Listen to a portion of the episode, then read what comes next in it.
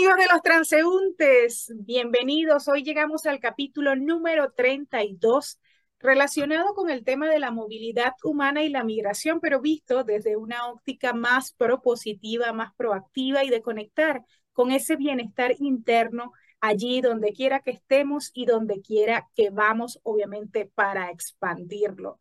Hoy en Los Transeúntes, en su capítulo número 32, mi nombre es Katy García, antes me presento para quienes aún no me conocen, llegamos entonces con la gratísima compañía de una colega periodista, ella es Yasmina Era Melian, es licenciada en comunicación social, community manager, docente universitario, conferencista, investigadora y además tiene varios diplomados, pero quiero mencionar específicamente el de Derechos Humanos, porque justamente ya tiene cinco años residenciada en Ecuador como comunicadora social independiente, es donde se desempeña o como se está desempeñando ahora, pero además es defensora de los derechos humanos de los más vulnerables, en especial a las personas que están en movilidad humana por esta zona. Es presidenta de la y fundadora de la Asociación de Periodistas Venezolanos en Ecuador desde el año 2019 y además, bueno, tengo que decir que conduce un programa maravilloso junto a otras colegas que están en diferentes países de Latinoamérica que se llama Conexión sin Fronteras, bueno, dedicado justamente a estos temas de movilidad. Hola Yasmina, gusto en saludarte, ¿cómo estás? Hola Katy, gracias por esta invitación el día de hoy. Y bueno, para mí de verdad es un placer estar aquí contigo en este programa número 32 exactamente sobre los transeúntes. Te felicito también por la labor que vienes haciendo, ese apoyo comunicacional, porque es un apoyo comunicacional que se suma más al trabajo que también venimos realizando como Asociación de Periodistas Venezolanos en Ecuador y de verdad que eh, es un apoyo hacia la comunidad, hacia las personas que necesitan conocer y sobre todo sensibilizar sobre eh, lo que viene ocurriendo con las personas que se encuentran actualmente en movilidad humana. Precisamente nosotros ahorita estamos en ese trabajo, ya llevamos cinco años acá dentro del país. Eh, precisamente haciendo esa labor comunicacional social, como la llamo yo, de la mano porque eh, es ese apoyo tanto comunicacional y social con los enlaces que se le hacen a todas las personas de la comunidad humana para, y sobre todo que comenzamos fue con la comunidad venezolana porque son nuestros propios testimonios. Nosotros también como periodistas hemos vivido lo que eh, vive un migrante, una persona en movilidad humana y más sobre todo en la crisis humanitaria que se viene suscitando en Venezuela. Ahora, este, Yasmina, si tuvieras que hablar, por ejemplo, de una anécdota, bueno, nos narrabas un poco acerca de la labor que ya estás haciendo, pero si tuvieras que decirnos una breve anécdota, no sé, graciosa, no graciosa, algo que te haya sucedido en este, en, este movimiento cuando llegaste a, Ecuador? Bueno, mira, una de, de las anécdotas eh, fue con unos chicos maracuchos, el hostal donde llegué acá, precisamente ya tenía el, mi primer día en un hostal aquí en Ecuador. Y mi mayor sorpresa era que me iba a conseguir con personas de otras nacionalidades, pero no fue así cuando llego a la cocina a preparar el desayuno, porque era dentro de ese hostal una cocina en común para todos los que vivíamos dentro del hostal, valga la redundancia. Este, me consigo con dos chicos maracuchos que bastante, con una vibra súper espectacular, dos jóvenes. Y yo dos chicos de Maracaibo, Maracaibo, ciudad de Venezuela, por si acaso, que lo llamamos maracucho. Los maracuchos de Maracaibo, Estado Zulia, exactamente, Venezuela. Y bueno, ellos este, cuando me ven, buenos días, ¿cuál es su nombre? O sea, una cuestión así como que ya me conocían. Y empezamos a conversar, ellos empezaron a darme las normas o decirme cómo es la vida de un migrante. Ellos me dijeron, ya tenemos dos años acá en Ecuador, no es fácil, eh, ¿con quién viene usted? Le comenté, estoy con mi hijo mayor, mi esposo, y claro, yo me puse un poco sentimental porque era el primer día que estaba acá en Ecuador y estando en, en esa cocina que no era la mía, la de mi hogar, eh, no fue fácil, yo me puse a llorar. Bueno, los muchachos empezaron a echarme broma, tú sabes, como típico maracucho. Y, pero lo más cómico de todo es que ellos tomaron eh, muchas palabras de la migración, ¿no? De lo que ellos ya habían vivido también al principio, pero lo hacían de una manera muy jocosa. Entonces ellos lo que hacían era que me hacían reír, yo a pesar de que tenía mis lágrimas en la cara, ellos me hacían reír con sus cosas y me decían, no se preocupe, salimos a vender, salimos a vender algunos chaulafán, si no consigue trabajo, nosotros lo vamos apoyando y salimos hacia la plaza de en Cotocollao y vendemos chocolate, vendemos cualquier cosa. Aquí se hace de todo, el venezolano hace de todo un poco y para mí eso era gracioso. Y con mi hijo ellos empezaron a jugar también, este, a decirle cosas y entonces, claro, mi hijo es un poco más, mm, eh, él es más callado, él es más observador y él serio los observaba y ellos con su jocosidad le echaban broma hasta que ya se entabló una amistad y quedó una bonita amistad entre esos dos chicos que de verdad yo, yo digo que yo lo, los admiro porque con esa jovialidad, su juventud y esa gran apertura de la jocosidad, este, como venezolano, que, que todo lo, de, de alguna manera todos tenemos un poquito de eso, pero ellos me hicieron ver la migración de otra manera y bien bonita porque ahí empecé yo como que a pensar y a buscar cómo me insertaba dentro de esta sociedad. Si tuvieras a hablar, este, Yasmina, de, bueno, categorizar de algún modo, porque al final este, eh, lo, hacemos, eh, lo difícil de la migración y lo fácil de la migración, Mira, lo difícil de la migración es tomar la decisión, primero que nada. No es nada fácil. Y yo no quise pensar, ¿ok? Y mi decisión de migrar fue en menos de 72 horas. Yo estaba un domingo en mi casa y de repente ese día me levanté hablando con Dios. Yo hablo mucho con Dios. Mucho, mucho. Yo todos los días hablo con Dios. Siempre digo que es mi mejor amigo. Eh, es la persona que siempre está al lado mío, sabe realmente cómo soy, quién soy, eh, qué es lo que me gusta hacer, porque yo siempre digo que yo soy la creación de Él y quién más que Dios, quién más que, que, tu Padre, que es el que te conoce.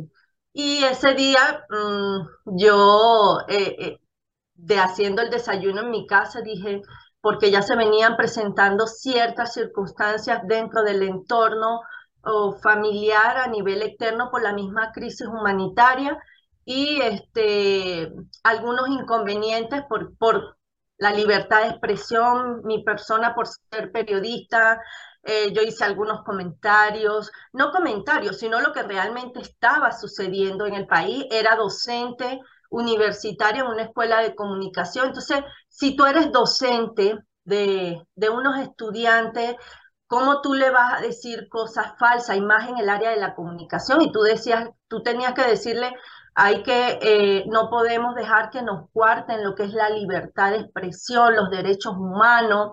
Entonces, siempre yo he venido trabajando desde pequeña. Desde pequeña yo tengo esa visión de los derechos humanos, lo que es la libertad de expresión. Por eso siempre digo que, que estudié comunicación social, por eso mismo. Y dentro de la universidad y donde me desenvolvía en Barquisimeto, Estado Lara, siempre trabajé lo que era también la parte comunitaria, me iba con los estudiantes a las zonas más humildes, más vulnerables, porque eh, yo siempre he pensado que este, siempre tienes que tener una mano amiga, alguien que te dé esa mano para que tú puedas este, seguir creciendo porque eso es mentira de que uno crece solo, no, uno no crece solo, uno siempre tiene a alguien que te da esa mano para que tú puedas subir el escalón y ahí sucesivamente, al igual que tú, debes ser, eh, tratar de, retribuir todo eso que también has recibido. Entonces, esa es parte de mi visión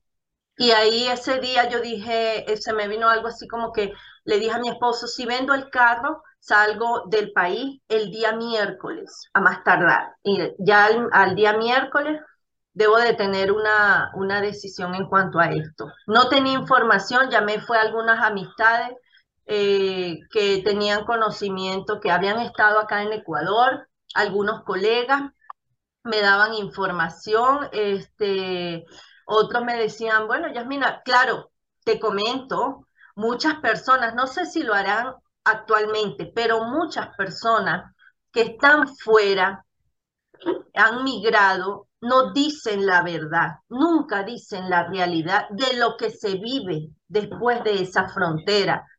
Te muestran es eh, por encima, te dicen, no, bueno, la situación está más o menos, este, pero sí es factible de que, sí, cualquier cosita se hace, pero no te dicen la realidad. Yo por lo menos hoy en día soy de las personas que, digo, no, yo sí le digo a las personas realmente lo que se vive como migrante. ¿Por qué? Porque anteriormente nosotros como venezolanos en la Venezuela eh, anterior, la de antes, eh, teníamos, teníamos muchas amistades que viajaban a Estados Unidos, Europa, ellos iban de paseo, existía la posibilidad y te mostraban lo más bonito que era lo, lo de la migración, pero no, no te decían la realidad. Y muchos que se quedan o que se quedaban te decían, no, bueno, sí, es fuerte la situación, pero sí se puede. Y claro, tú los veías como que llegaban en unas condiciones bastante, eh, con expectativas bastante altas, tú decías, oye, se vive bien dentro del extranjero, pero la realidad no es esa. O no sé si después de lo que sucedió con la migración en Venezuela, estas oleadas de, de, personas, de ciudadanos que hemos salido, este, hemos, hemos arropado, como digo yo, eh, las diversas naciones y, por ejemplo, los países latinoamericanos. Eh, lo tenemos así como que súper copado, ¿no? Colombia, Perú, Chile, todo este tipo de, de países y entonces habemos tanto que ya la gente nos ve así como que tú sabes, este, llegaron los venezolanos, ¿no? Pero eh, la realidad de la migración no es fácil, no es fácil. Yo tomé en menos de 72 horas, ya el día miércoles en la noche estaba saliendo, mi esposo me lleva al, al terminal con mi hijo mayor y me dice, bueno, continúa tú, pero no era Ecuador mi rumbo, no era Ecuador era Colombia. Yo llegaba, era Colombia, porque él me dijo, llega a Colombia y en un mes más tardar termino de sacar los documentos, los papeles del niño, porque como mi decisión fue en menos de, de 72 horas, yo no tenía ni documentos y nos daba miedo. Entonces, él tampoco podía salir en ese momento del país. Me dice, en menos de un mes o dos meses estoy saliendo del país con el niño. Yo me encargo de lo demás. Y bueno, así fue. Con tu otro hijo, porque tú tienes dos hijos, ¿no? Sí, yo tengo dos hijos y con el menor, él se queda con el menor y bueno, yo llego, a, cuando llego a Colombia y lo llamo, le digo la situación, cómo iba todo, me dijo continúa hacia Ecuador, no te quedes en Colombia. Y yo le digo, Augusto, pero ¿cómo voy a llegar yo a, a, a, a Ecuador si yo no conozco a nadie? Me dice, bueno, tienes que continuar, habla con el chico del transporte, no sé qué más, y bueno, así fue, hablé, y hasta que me dejaron acá en Quito, y bueno, yo tomé un, un, un, taxi en ese momento, le digo que me lleve a un hotel, y me, el señor me dice, el hostal, vamos a llevarlo a un pequeño hostal que está aquí cerca, yo le digo, no, hostal no, que me lleve a un hotel, le decía yo. Y entonces, claro, yo no entendía, después le dije, bueno, sí, lléveme al hostal, y claro, llego al hostal donde a las 2 de la madrugada con mucho frío, eh, cinco días de viaje. Ese viaje fue súper, súper fastidioso porque este, como no estaba planificada, eh, para mí fue bastante fuerte porque lo poquito que yo traía eh, para llegar acá a Ecuador tenía mucho miedo de sacar el dinero porque la gente decía que si te veían algún tipo de dólares te robaban. Eh, la gente te estaba mirando en Colombia, todo el mundo, tú veías que todo el mundo te miraba, que te dicen que es muy peligrosa la situación en Colombia. Mi esposo me dice, por favor, no vayas a sacar nada. Entonces me vi en la obligación de que ni tomé agua durante tres días, después que se me terminó el agua, tres días viajando sin tomar una gota de agua y tres días viajando sin poder comer porque ya eh, donde en una parada que hizo el bus, porque yo me monté como en cinco autobuses, no fue un viaje directo, eso era que nos bajábamos en un sitio, nos quedamos accidentados como a las 3 de la madrugada en una carretera en Colombia. Eh, el autobús llegó a las 6 de la mañana al día siguiente y fue bastante, bastante fuerte. Cuando llegó aquí a Ecuador, en horas de la madrugada, que ya entró al hostal, a mí me dio una, eh, pasé una situación de salud bastante fuerte, gracias a Dios que mi hijo se vino conmigo, porque si no me hubiesen conseguido muerto en el hostal. porque eh, la tensión se me subió, parecía que la cabeza se me iba a reventar, los oídos, fue una situación bastante fuerte. Y llamamos a un médico venezolano, amigo, a las 2 de la mañana, gracias a Dios, me contesta la esposa, le paso el teléfono a mi hijo, le dijo, David va a hablar contigo, David empieza a comentarle lo que yo estaba presentando en ese momento y eh, él llega, la, mi amiga llama a su esposo, que es el doctor, le da información de lo que yo, y entonces le dicen, pero muchacha, ¿dónde estás tú? Y, y mi hijo, yo escuché cuando me, estamos en, ¿cómo que estás en Ecuador? ¿Qué es eso? ¿Y cómo tomaron esa decisión así? ¿Dónde está Yasmina? Entonces, bueno, le comenta, le dice, ponla con la cabeza hacia abajo, con los pies hacia arriba, em, este, arrópala mucho, busca la manera de buscarle un té, eh, leche caliente, algo que este, le vuelva a estabilizar los, mm, los valores. Y bueno, así fue, él me tuvo como hasta las 4 de la mañana, llamó al señor del hospital, el señor le dijo, debe trasladarla al hospital, mi hijo le dice, ¿dónde queda el hospital? Entonces el señor le dice, bueno, tiene que esperar hasta las 6 de la mañana que aquí empiecen a funcionar. Y así fue. A las 6 de la mañana salimos hacia el hospital que estaba cerca del hospital, ahí me tuvieron en observación hasta en horas de la tarde, después del mediodía que fue que me dieron de alta. Y bueno, la, la doctora dijo que fue por debido a los cambios de, de clima que hubo en ese momento y que aparte de eso venía muy deshidratada. Fue una de las situaciones que, que se presentaron en ese momento. Lo fácil para ti de la migración. Mira, lo fácil. Wow. Bueno, yo lo veo como que lo fácil es conocer a las personas, relacionarte.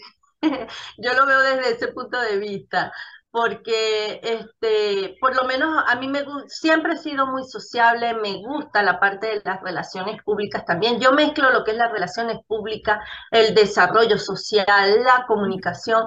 Entonces, eh, eh, y a mí me gusta hacer mucha amistad, siempre he sido así, he estado en diferentes sitios.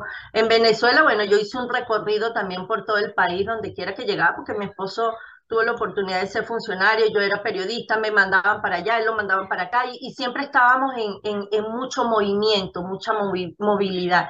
Y, yo digo que lo fácil para mí ha sido eso, poder y poder llegar a, a, las instituciones con la gente, eh, conseguir esas puertas abiertas, sí, tengo que darle gracias a Dios por eso.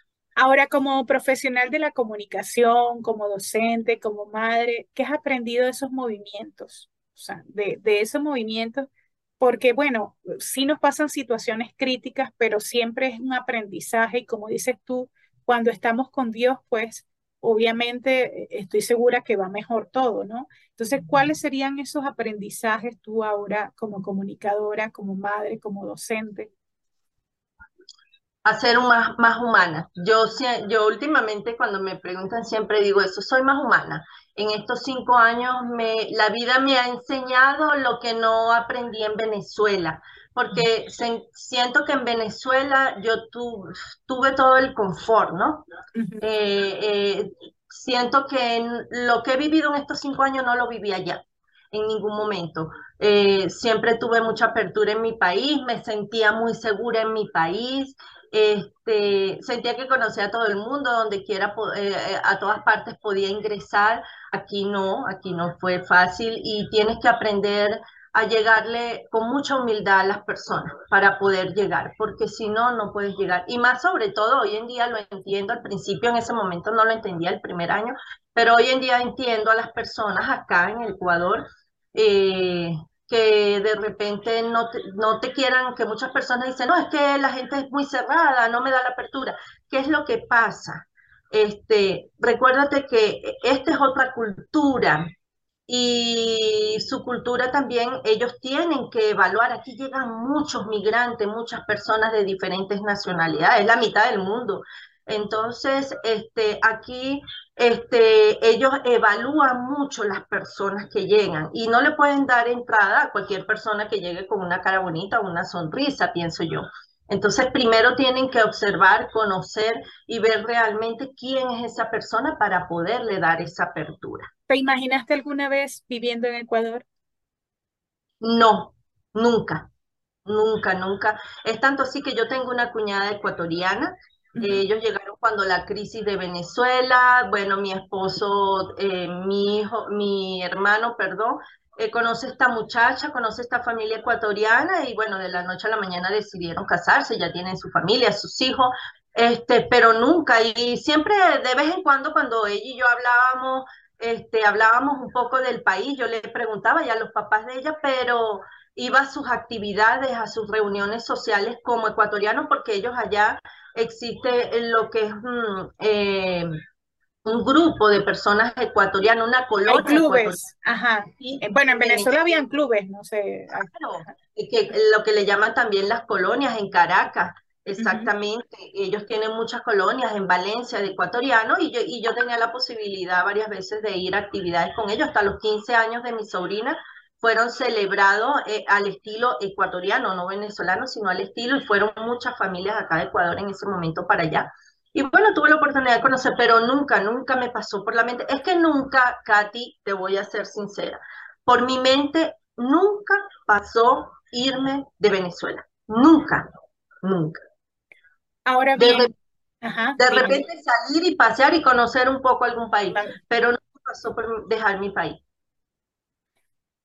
Bueno, ya, ya lo hicimos. Ahora, ¿cómo darle un giro al tema, por ejemplo, de la migración y de la movilidad humana con una mirada más hacia el autoconocimiento, hacia más empoderados de repente y, y, eso de relacionarlo con, con, el, con los cambios de creencias, Yasmina, bueno, creo que lo hemos conversado tú y yo en otras oportunidades, claro, fuera de, de cámara, por decirlo así, este, con, con, con, ese tema de, de, de, de cambiar ¿no? un poco las creencias y empoderarnos más. ¿Cómo lo ves ahora tú como profesional? Soy una persona de mente más abierta, también. Dentro de esa humildad también he crecido mucho a nivel de conocimiento, como tú lo dices. Soy una persona más abierta eh, debido a que tuve que salir y ver la realidad que se presentan actualmente eh, en estos países, por ejemplo acá Latinoamérica, este, donde una de, de las situaciones es que este, dentro de esa humanidad tienes que seguir dando apoyo a otras personas. Yo lo veo así. Porque si de alguna manera, yo no es que esté bien al 100%, porque tampoco voy a decir 100%, Yasmina está excelente y tiene de todo. No, pero este, tengo que darle gracias a Dios y a todas las personas que de alguna manera me han puesto en el camino eh, para seguir emprendiendo. Eh, tuve que aprender, Katy, a ser emprendedora. Nunca, nunca en mi vida fui emprendedora. Siempre tuve un trabajo estable donde quiera que estuve y esperaba de mi 15 último como un funcionario más. Eh, aquí tuve que aprender a hacer un oficio. Por muchos títulos, muchos diplomados, mucho todo, tienes que aprender a tener un oficio. Tuve que, yo actualmente terminé hasta un curso de gastronomía como chef. Sí, te invito. Sí, y, sí, exactamente. Entonces yo digo, Sí, sí. Y mi familia, mi familia me dice, tú crees que estando en Venezuela tú hubieses podido hacer todo eso. Y yo también a veces está dentro de todo buscando toda la parte positiva de, de, toda esta migración. Entonces tú dices, sí he hecho esto, esto, esto, sola, sola en el aspecto de que, que pensé que nunca en eh, mi vida iba a pasar todo esto, ¿no? Yo, una fiesta de mi hijo, yo tuve la oportunidad de trabajar en una empresa acá de de, comencé este, sin saber, Katy, a pegar un cartón para hacer manualidades, este, lo que tiene que ver las guirnaldas de feliz cumpleaños, de fiesta. Nunca pensé. Y el Señor me dijo, vamos a hacerle la prueba. Si la pasa, la dejo. Y así fue. Yo fui, empecé a pegar durante tanto tiempo. En una hora me tiene que hacer 300 guirnaldas. En una hora yo hacía 300 guirnaldas al día siguiente. ¿Cómo lo hice? No sé, pero lo hice y aprendí. Exacto. Yo hacía tortas en mi casa por, por, el, por mi grupo familiar y dulce, pero nunca pensé que aquí en algún momento esas tortas me iban a ayudar a comprar alimentos para mi hogar. Yo aprendí a hacer jabones, a hacer cuestiones de limpieza. estuve en unos talleres acá en Ecuador, eh, no sé si se puede hacer la publicidad de, la, de la, donde lo hice, pero que es una casa Somos, que ayuda también mucho a las personas, tanto en movilidad humana, migrantes, em, y personas ecuatorianas. Estuve también haciendo mi curso ahí y de la noche a la mañana de por sí la profesora que nos daba el curso de jabón, de champú y de todas estas, estas cosas de limpieza era una venezolana. Y mi mayor sorpresa que me consigo esta venezolana también es de Valencia, la Esmeralda, actualmente ya ella salió de aquí, de Ecuador, y se fue a España. Y ella era nuestra profesora y aquello fue como que un feeling tan bonito y fui aprendiendo y Esmeralda me decía, Yasmina, es increíble, o sea, tú hiciste esto, yo tengo todo eso y, y, yo me acuerdo que las primeras cosas que yo hice, champú, jabón, todo eso lo mandé a Venezuela, a mi familia, y me decían, mis hermanas me decían que no lo creían que yo hubiese hecho eso. Eso lo hice yo. Porque ella son, era muy cómica. Yo hasta para la fiesta de mis hijos, yo contrataba una persona para que me organizara la fiesta. Hoy en día ya yo no necesito de eso porque yo misma. Porque ya tú la organizas. Sí, ah, entonces, sí, y ahí es donde tú te das cuenta y te vas empoderando. ¿Ves? Lo que tú decías al principio, te vas empoderando porque tú dices, wow, si pude hacer esto, pude hacer esto, y va pasando el tiempo, voy haciendo, y, y y te das cuenta de que, oye, yo puedo seguir haciendo muchas cosas más, no solamente en la parte monetaria, sino que también en la parte eh, de que puedes prestar un apoyo social. Y por qué no si, si yo soy comunicadora, comienzo a fundar la Asociación de Periodistas, ubico varios colegas que yo sé que fueron profesionales en Venezuela, hicieron un trabajo en Venezuela, dejaron también un nombre allá en Venezuela, como periodista empecé a ubicarlo y ahí comencé con ese sueño, ese proyecto de la Asociación de Periodistas Venezolanos en Ecuador. Y bueno, vamos a trabajar por la comunidad movilidad humana, vamos a prestarle apoyo a nuestros hermanos venezolanos porque eh, la misma gente sin querer te llevaba, porque te decían, yo te conozco a ti, tú fuiste la que en Venezuela, yo te conozco de, tal sitio, sí, y también tengo a fulano, a, tal periodista, por ejemplo, a Katy, por, allá, aquí tengo a Katy, que es de allá de, de, Coro, y ella estuvo haciendo también su trabajo en Falcón a nivel periodístico, entonces, este, eso es lo bonito, y la gente te, te va como que llevando y te dice, no, sigue, lo estás haciendo bien, y cuando empiezas a ver que se están abriendo, y que estás solucionando problemas, no tanto que se te abran las puertas, que solucionas problemas, que es lo principal. Tú dices, wow, qué bonito. Yo soy de las personas que yo no le estoy comentando a nadie cuántas, cuántas situaciones se han evaluado, cuánto se ha hecho. Simplemente trato, em, la Asociación de Periodistas es, es, como siempre digo, es una plataforma para esas personas en movilidad humana. Primero decía que era para los venezolanos, Catilla, no es para los venezolanos y tú lo sabes. Aquí hay colombianos que piden apoyo comunicacional y apoyo social, haitiano, y hay que darle las manos a todos. Si estamos en este momento aquí, como yo digo, bueno, seguir preparando más personas, porque si la Asociación de Periodistas tiene que continuar, continuará con otras personas también dentro de esta labor.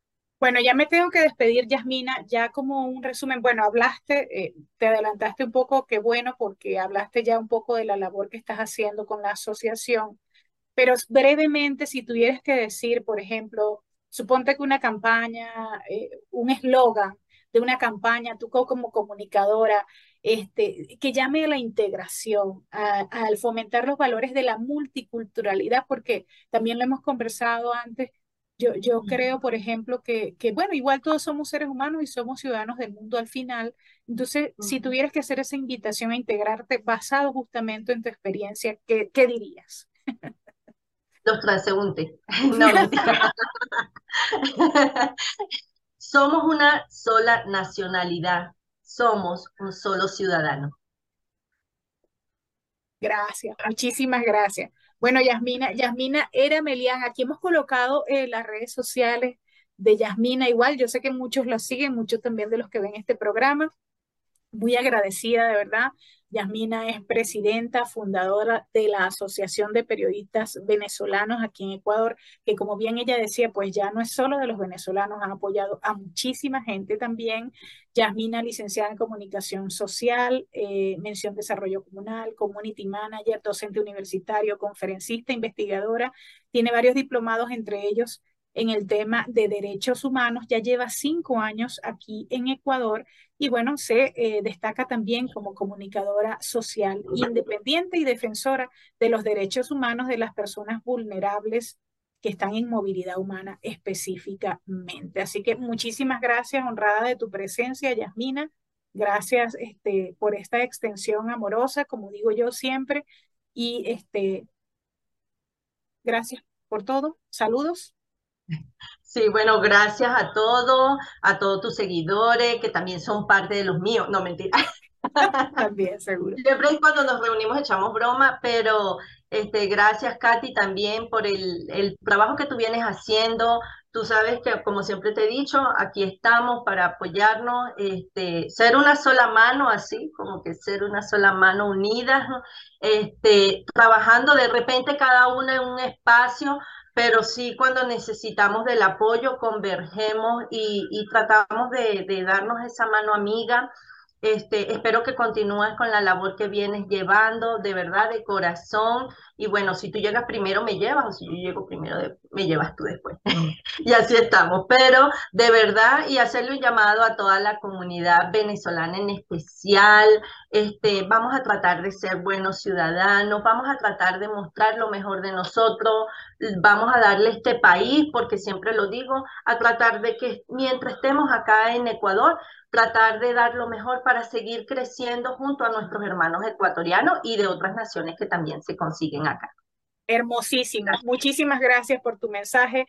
Yasmina Era, bueno, mi nombre es Katy García de Los Transeúntes. Hemos llegado así al final del capítulo número 32. ¿Por qué? Porque todos estamos de paso por este mundo y lo bonito entonces es dejar esa huella y ese compartir amoroso de eso que somos. Bueno, será hasta la próxima. Muchísimas gracias. Chao, Yasmina.